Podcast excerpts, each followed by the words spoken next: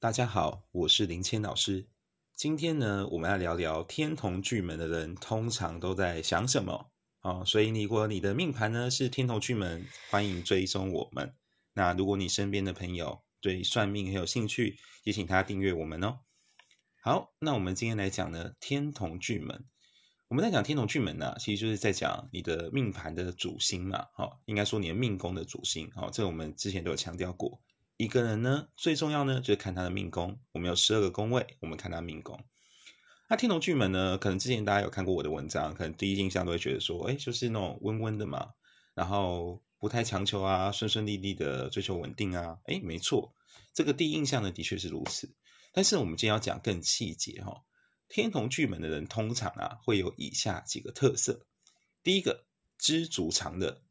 天同巨门的人呢，通常呢对自己的责任、对自己的期待跟界限非常清楚。他知道哪些是他应得的哦，我很努力做，一定可以得到。那哪些呢？哎，不是我要的啊，因为就是我我太我努力，可是这超出我的能力嘛，那我干嘛要呢？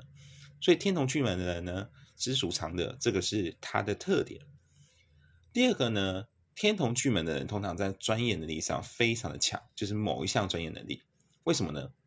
因为天同巨门的人呢，他不喜欢去求别人。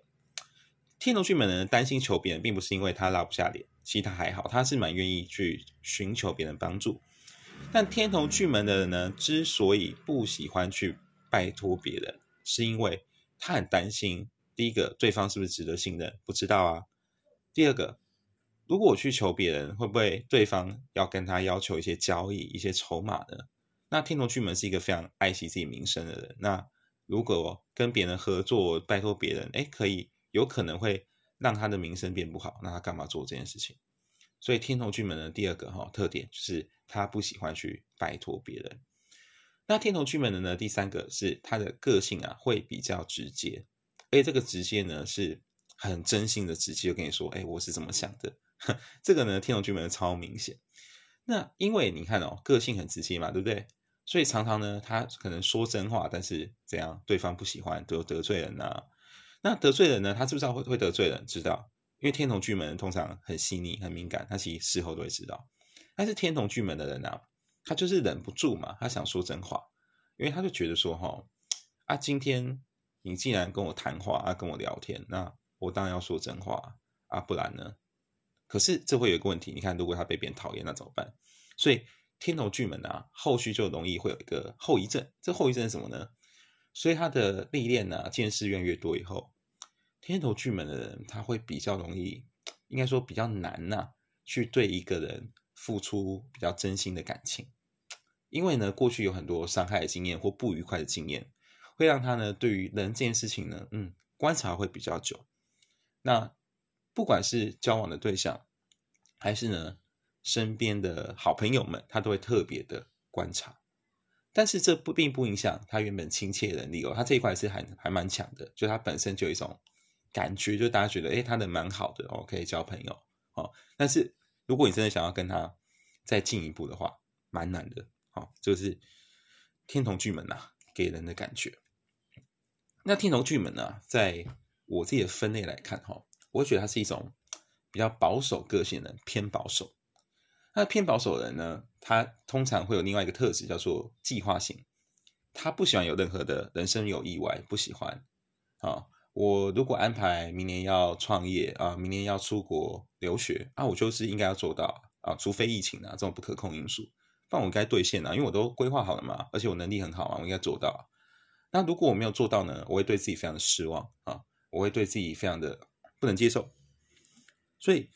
天同巨门的人，当他意外哈，他的计划没有兑现的时候，他会比较容易有负面的能量，他会觉得自己不够好，会有很大的压力。那这个压力呢，也会让他自己哈去呃反省自己，那也会有机会让自己能力再往上一层提升。不过有时候呢，这个反省啊，有时候有点过度的啦。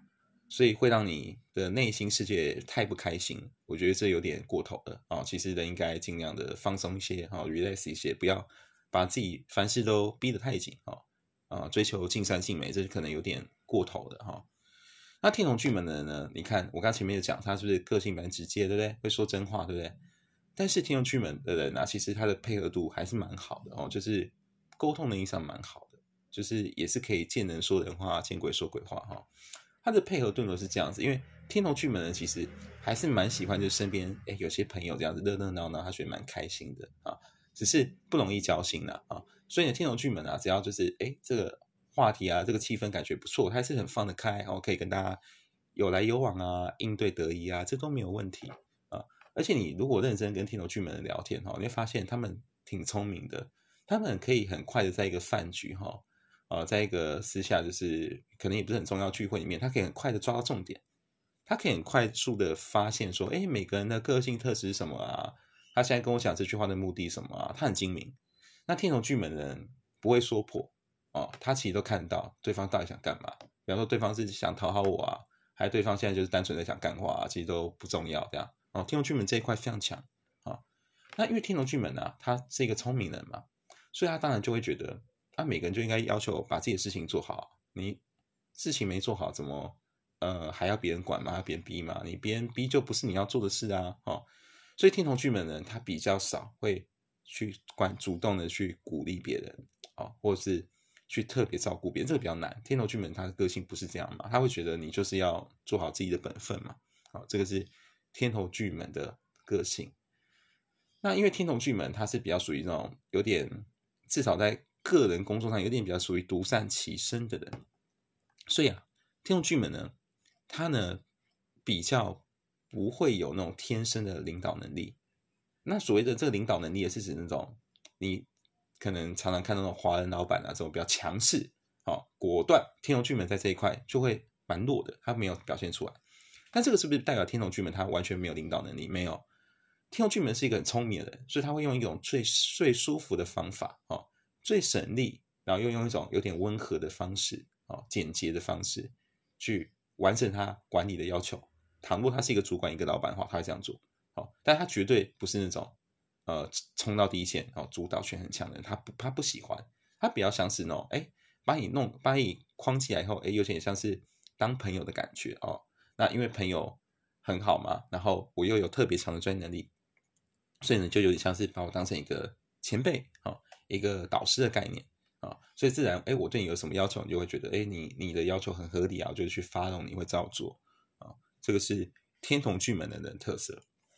那你身边有天龙巨门的人吗？啊，你自己是天龙巨门吗？可以欢迎私讯给我，然后我们来讨论看看。我是林谦老师，我们下次见，拜拜。